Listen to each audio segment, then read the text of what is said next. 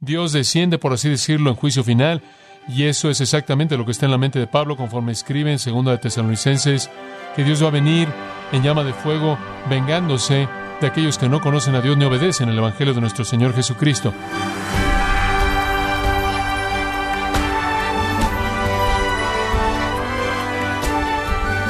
Le damos las gracias por acompañarnos en este subprograma, gracias a vosotros, con el pastor John MacArthur.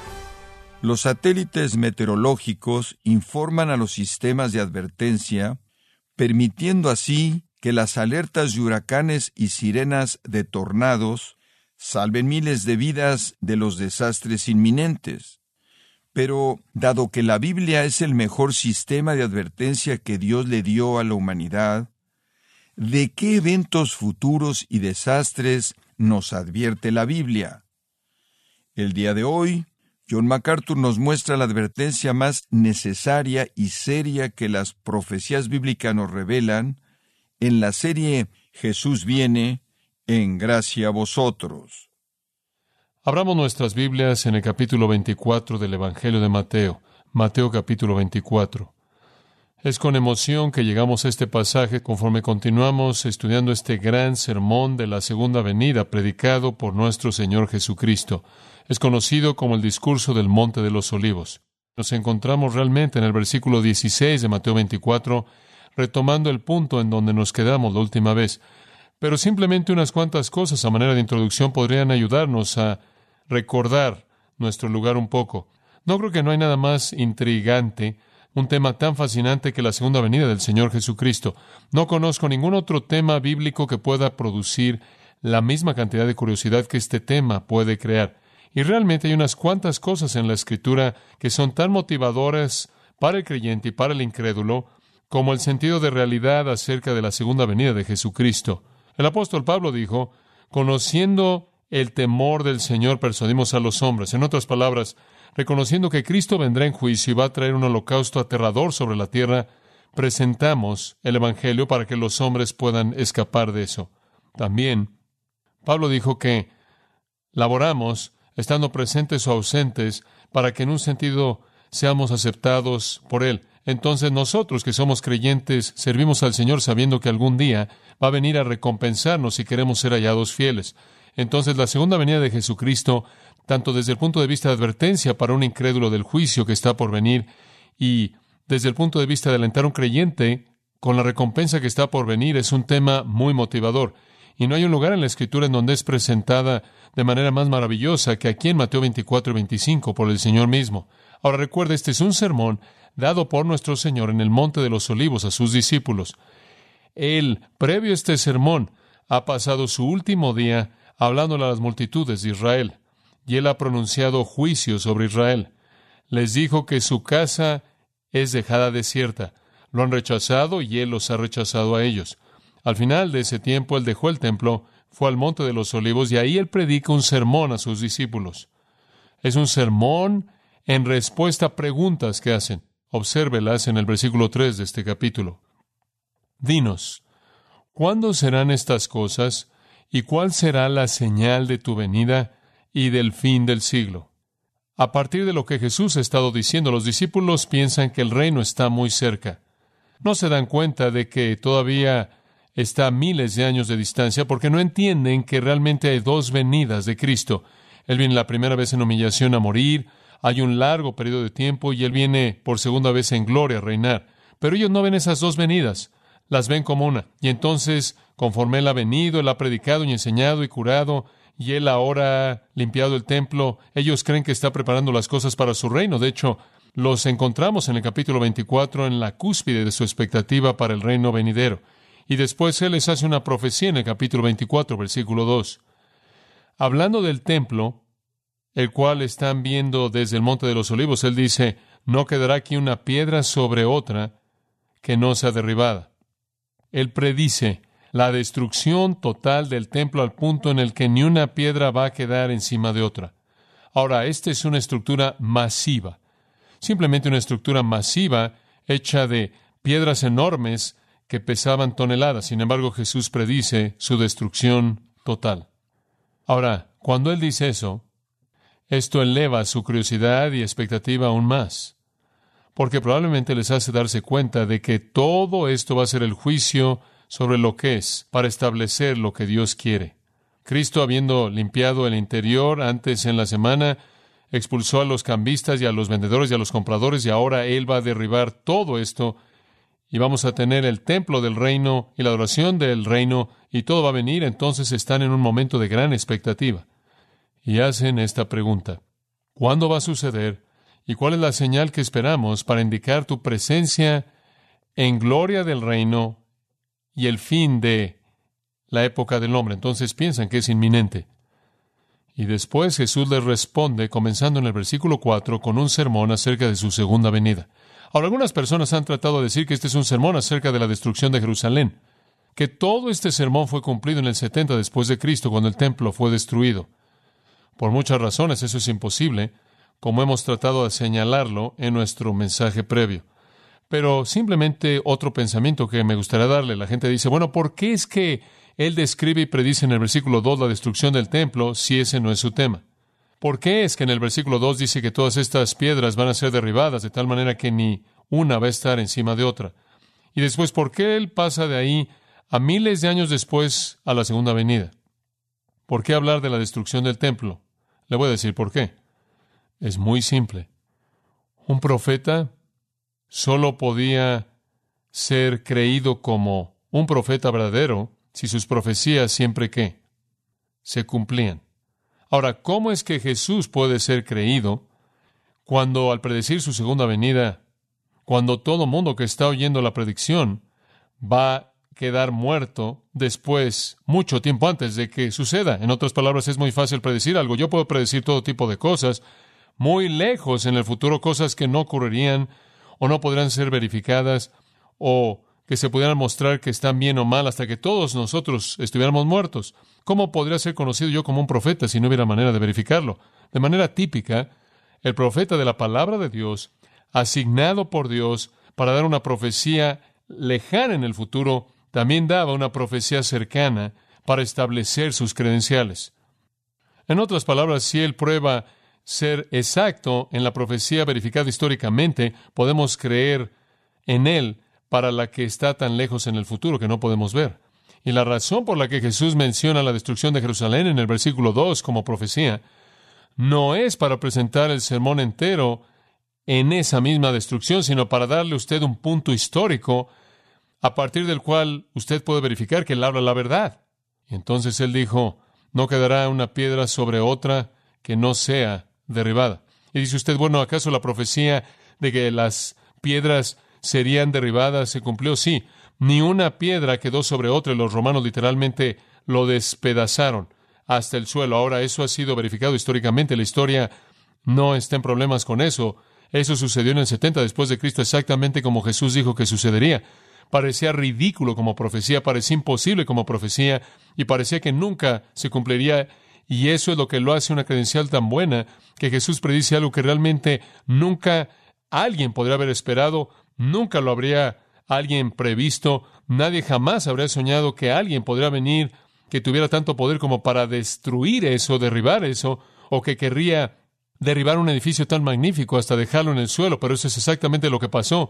Y le conté de la furia y la pasión de los soldados romanos, siendo a tal grado que el general romano mismo, estando en medio del templo, les gritaba pidiéndole que lo quemaran, ni siquiera podía ser que obedecieran sus propias órdenes. Estaban tan poseídos, creo yo, por las fuerzas de Satanás, que derribaron eso hasta el suelo tratando de quitar todos los remanentes de la adoración a Dios, pero de hecho estaban cumpliendo la profecía de Jesús, dándole credenciales como alguien que habla y habla la verdad. Ahora, cuando sabemos que Jesús puede ser verificado en el pasado, en una profecía cercana, podemos creer en Él para una profecía lejana, ¿verdad? Y ahí yace la razón para la predicción de la destrucción de Jerusalén en el versículo 2, como un establecimiento de sus credenciales como un profeta veraz. Ahora ellos piensan que esto, los discípulos piensan que esto todo es parte del fin y entonces preguntan, ¿cuál es la señal de que todo esto va a llegar a un fin? Y esa es su pregunta en el versículo 3 y eso da lugar al sermón que va del 24, versículo 4 hasta el capítulo 25. Entonces presentaron la pregunta, ¿cuál es la señal de tu venida, tu presencia, tu reino, tu gloria y el fin del día del hombre? Y el Señor responde al darles una serie de señales del versículo 4 al 14 que él llama en el versículo 8 el principio de dolores. El principio de dolores. Como dijimos, los dolores de parto se llevan a cabo al final y dan a luz. Son aquello que dan lugar a que una mujer dé a luz. Pero Jesús da un paso más hacia adelante en el versículo 15 y dice, hay un acontecimiento que dispara todo. Cuando veáis la abominación desoladora de la cual habló Daniel el profeta, ahí en el lugar santo, el que le entienda. Ahora, cuando usted vea la abominación desoladora, usted sabe que ese es el gatillo que inicia todo. Versículo 21 dice, porque habrá una gran tribulación como nunca la ha habido desde el comienzo del mundo hasta este entonces, ni jamás la habrá. Entonces, cuando vean ese acontecimiento, ese es el gatillo. Esa es la señal que comienza los dolores de parto.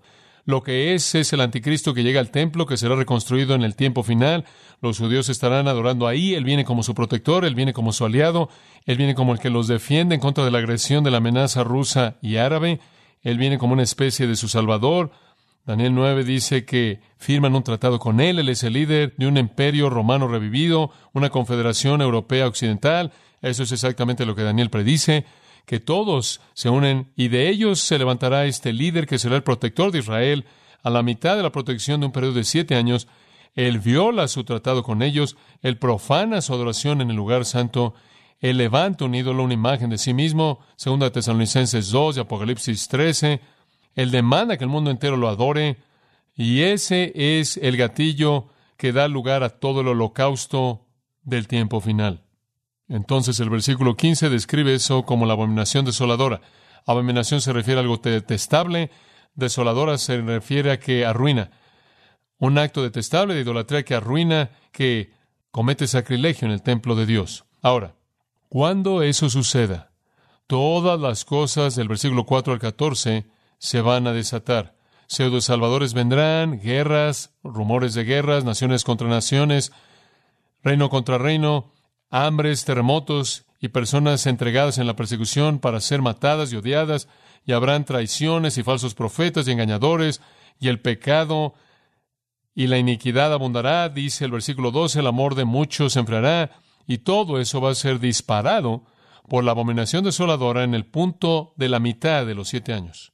El rey falso de Satanás se vuelve el rey del mundo y él está poseído por el demonio, está inspirado por el infierno, odia a Cristo, desafía a Dios, mata a los cristianos, menosprecia a los judíos, es el hombre de pecado que se apodera del liderazgo del mundo y Satanás hace todo lo que puede por destruir a todos los cristianos, todos los judíos, la nación de Israel y detener a Jesucristo de que establezca su reino.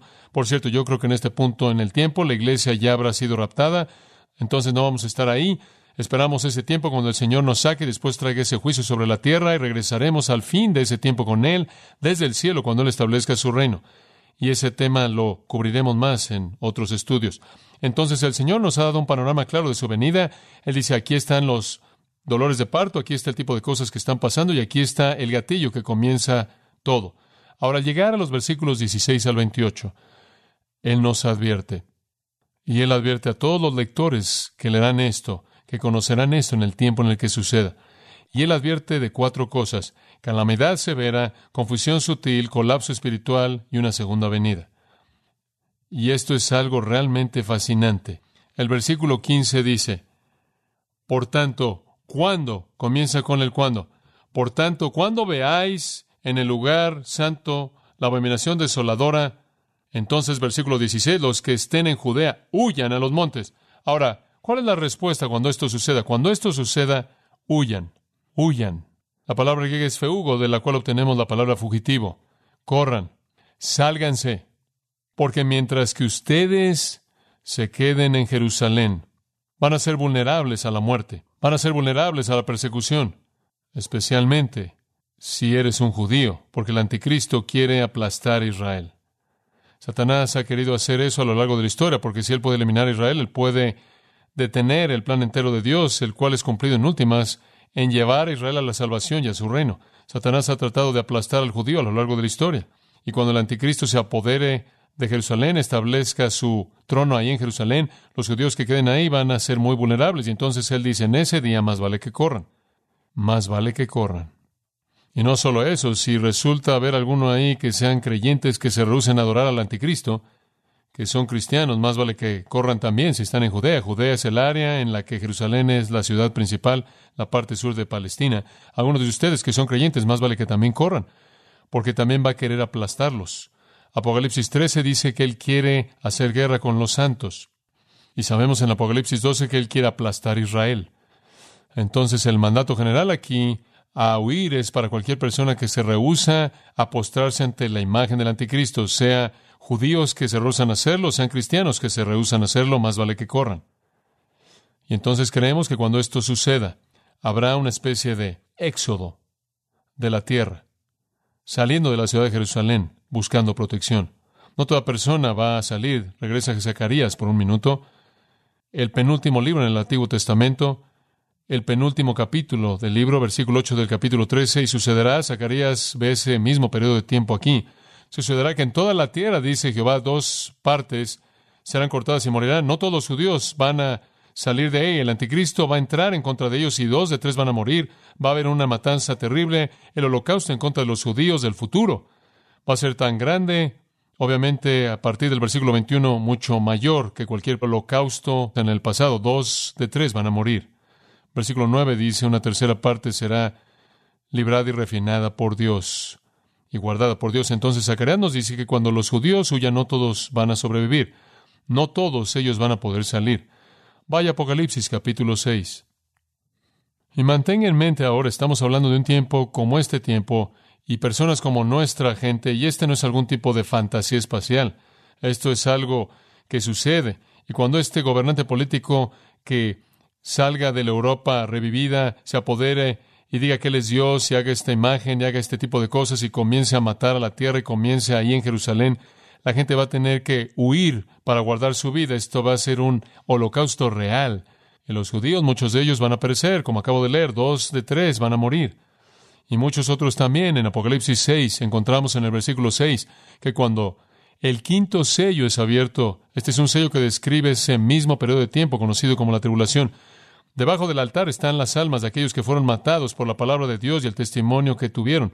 Aquí hay creyentes, aquí hay cristianos, gentiles o judíos, del tiempo de la tribulación que hayan sido martirizados por su fe.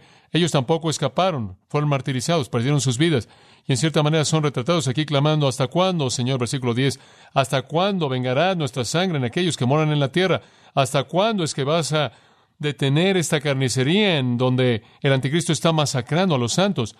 Y se les dieron ropas blancas a cada uno de ellos y se les dijo que debían reposar ahí por un poco de tiempo. La tribulación no se ha acabado aún, apenas está comenzando. Y sus consiervos y sus hermanos tienen que ser matados. Eso es parte del cumplimiento. Habrá martirio. Entonces Zacarías parece ver a judíos siendo matados y Apocalipsis parece ver a santos que han creído en Cristo siendo matados. No todos van a escapar. Los que no escapen, el punto que estoy presentando es que van a pagar con sus vidas. Esa es la razón por la que dice, corran rápido, porque su vida está en juego. En Apocalipsis capítulo 11 habla de siete mil personas muriendo en la ciudad de Jerusalén mediante un terremoto. En el capítulo 12, versículo 11, dice que hay mártires que no amaron sus vidas hasta la muerte. En otras palabras, mientras que algunos están traicionando a Cristo y algunos están negándolo, en lugar de morir, hay algunos que no aman sus vidas tanto, están dispuestos a morir por el testimonio de Cristo y morirán. En el capítulo 13, versículo 7, dice que Él hace guerra con los santos y los vence.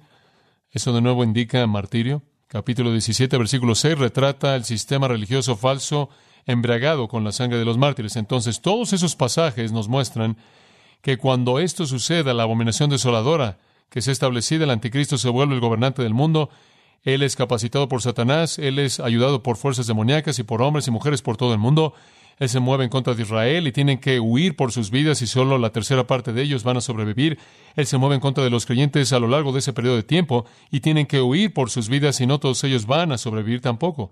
Pero para aquellos que huyan, habrá alguna ayuda sobrenatural. Y particularmente aquí se hace indicación en Apocalipsis 12 con respecto a Israel. Es un pasaje fascinante. En Apocalipsis 12 usted tiene una imagen aquí, hay una mujer y hay un niño y la mujer es Israel y el niño es Cristo y describe el hecho de que de la nación de Israel Cristo fue producido. Y después hay un dragón en este retrato. El dragón es Satanás y el dragón persigue a la mujer y claro, quiere matar al niño. Pero hay un gran protector, un gran promotor de la causa de Dios que protege a la mujer y al niño y no es ningún otro que Miguel. Versículo 7, Miguel pelea contra los demonios y Miguel prevalece en el versículo 8 y Miguel es el ganador. Y después avanzamos un poco en el capítulo al versículo 14 y dice, bueno, regresa al versículo 6 primero, veamos el versículo 6 primero, esto va a amarrar ambos mejor. Y la mujer, este es Israel, aquí estamos en el tiempo de tribulación, de la tribulación cuando Satanás está haciendo todo lo que puede por destruir Israel y claro, el reino de Cristo. La mujer huyó al desierto, aquí está Israel huyendo para buscar la protección. Ella tiene un lugar preparado por Dios para que puedan alimentarla ahí 1260 días o 42 meses o tres y medio años. Ese es siempre el periodo de esta gran tribulación. Eso nunca es violado. Es siempre un periodo de tres y medio años porque a la mitad del pacto de siete años, Daniel habla de esto. El anticristo hace el pacto de siete años, él lo rompe y por tres y medio años, 42 meses, 1260 días, usted tiene este holocausto. Entonces Israel huye y durante los 1260 días es protegida por Dios en un lugar preparado por Dios. Ahora es un buen lugar a donde huir. Israel porque hay cuevas por todos lados, todo lugar y por toda esa tierra. Desde Edom hasta Moab y todos lados hay muchos lugares en donde esconderse en el desierto de esa área. Ahora, versículo 14. Y a esta mujer que es perseguida, el versículo 13 muestra a Satanás persiguiendo a la mujer, ella está huyendo ahora, y a la mujer se le dieron dos alas de una gran águila. Yo en cierta manera pienso que es Miguel. Miguel, el protector del pueblo de Dios, y creo que es sobrenatural que este gran protector del pueblo de Dios, este gran protector de Israel, va a volar en el desierto llevando al pueblo y ahí será sustentado un tiempo, ese es uno, tiempos, eso es dos, y medio tiempo, eso es la mitad. Uno más dos más la mitad son tres y medio. Ahí estamos con el mismo periodo de tiempo. Entonces, durante tres y medio años, sobrenaturalmente, Miguel y sus ángeles van a librar al pueblo que puede escapar a un lugar de seguridad y un lugar de protección. Eso ciertamente se refiere a Israel y también se podría referir a gentiles creyentes y otros que escapan la masacre del anticristo. Ahora podemos regresar a Mateo 24. Entonces lo que nuestro Señor dice es, miren, cuando vean ese acontecimiento, corran lo más rápido que puedan, sálganse de ahí. De hecho, versículo 16 dice, huyan a los montes en donde puedan esconderse. Y después el versículo 17 se vuelve descriptivo, que el que esté en la azotea no descienda a tomar nada de su casa. Si usted resulta estar ahí en la parte de arriba, en esos días, la parte de arriba, la azotea, era donde estaba el patio. Había unas escaleras que estaban afuera de la casa que iban arriba. Todavía ve usted algunas de esas en Israel en la actualidad y la gente estaba en la azotea. Si usted resulta estar ahí, sorprendido ahí, ni siquiera vaya adentro para recoger sus pertenencias. Baje de las escaleras y sálgase de la ciudad, porque cuando eso suceda, como dice Apocalipsis, la devastación va a venir, la muerte como una inundación. Va a venir como una inundación inmediata, como un incendio que cubre toda la tierra, sálgase, ni siquiera vaya a la casa para recoger sus pertenencias y no saque nada. Brinque, salte de la azotea y corra lo más rápido que pueda. Así de terrible viene este tiempo y cualquier retraso significa la muerte. Y entonces el Señor espera y anima el retiro normal, buscando seguridad. El Señor no quiere que se queden ahí y enfrenten las balas. Él simplemente dice, sálganse de ahí. Él no está promoviendo un complejo de mártir. Corra. El versículo 18 dice, ni el que esté en el campo regrese por su capa. Capa se refiere a la cubierta exterior. Y si usted está trabajando allá afuera en el campo y dejó su capa a unos metros y usted está trabajando ahí en el campo haciendo eso y escucha que esto sucedió, no regrese ahí al carro por nada. Sálgase, simplemente corra porque Satanás se ha apoderado.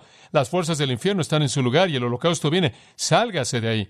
Y después, versículo 19. Y hay de aquellas que están embarazadas y para aquellas, literalmente dice, las que están dando el pecho. Ay de las mujeres embarazadas y las madres que están lactando. Dice usted, ¿por qué? Bueno, algunos comentaristas dicen por qué es tan difícil correr cuando usted está embarazada, es tan difícil correr cuando usted tiene un pequeño bebé a quien está amamantando en sus brazos, y no hay duda, eso es verdad. Pero creo que hay algo más que es honesto. Y conforme estudié la Biblia para tratar de ver exactamente lo que el Salvador estaba diciendo aquí, llegué al capítulo 13 de Oseas. Y un tiempo cuando Oseas ve el fin y habla de la salvación de Israel y el traer de regreso a Israel. y cómo Dios traerá juicio contra aquellos que habrán juzgado a Israel de manera equivocada. Y en el versículo 16, simplemente la última parte del versículo, dice esto. Esto es algo interesante. Samaria será desierta porque ella se habrá rebelado contra su Dios. Ahora, cuando Dios venga a traer su juicio en contra de su pueblo rebelde, cuando Dios venga a atar todos los cabos sueltos de la iniquidad de Efraín, cuando Dios venga para restaurar, primero Él debe limpiar. Y dice en el versículo 16, caerán por la espada, sus infantes serán despedazados. Esa es la razón por la que Él advierte a aquellas con bebés pequeños. Yo creo que cuando el anticristo venga, esta es una indicación de que va a haber una devastación de infantes. Usted lo ve aquí profetizado en Oseas 13:16. Lo ve cumplido inclusive cuando Cristo nació, cuando Satanás trató de detener el nacimiento de Cristo. ¿Qué hizo? masacró a todos los bebés. Cuando Satanás trató de matar al profeta de Dios como Cristo, quien fue Moisés, ¿qué hizo?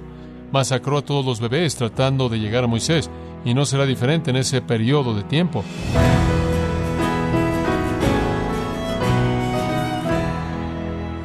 Ha sido John MacArthur con el estudio oportuno y una advertencia clara acerca de los peligros venideros que debemos evitar. Esto es parte de la serie Jesús viene, aquí en gracia a vosotros. Y quiero recordarle, estimado oyente, que tenemos a su disposición el libro Apocalipsis Comentario MacArthur del Nuevo Testamento, escrito por John MacArthur, donde nos muestra que el Apocalipsis no es un acertijo envuelto en un misterio dentro de un enigma. Puede adquirirlo en nuestra página en gracia.org o en su librería cristiana más cercana.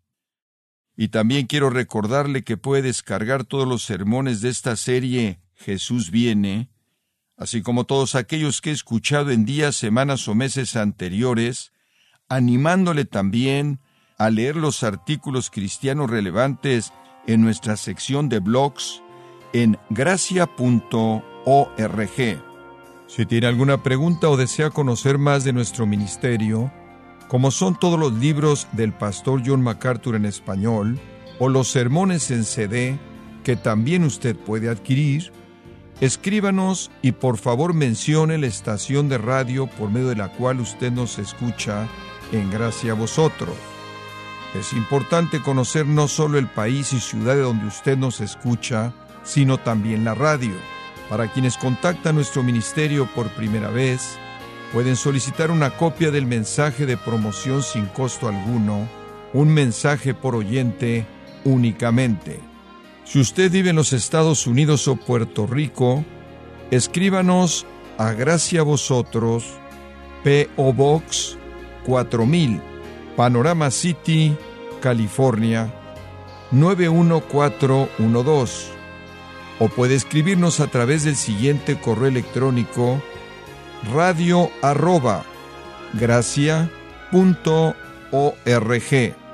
Esto ha sido todo y en nombre de John MacArthur y del personal de este organismo, queremos darle las gracias por su tiempo y sintonía, invitándole para que nos acompañe en la próxima edición y juntos desatar la verdad de Dios un versículo a la vez, aquí en Gracia a Vosotros.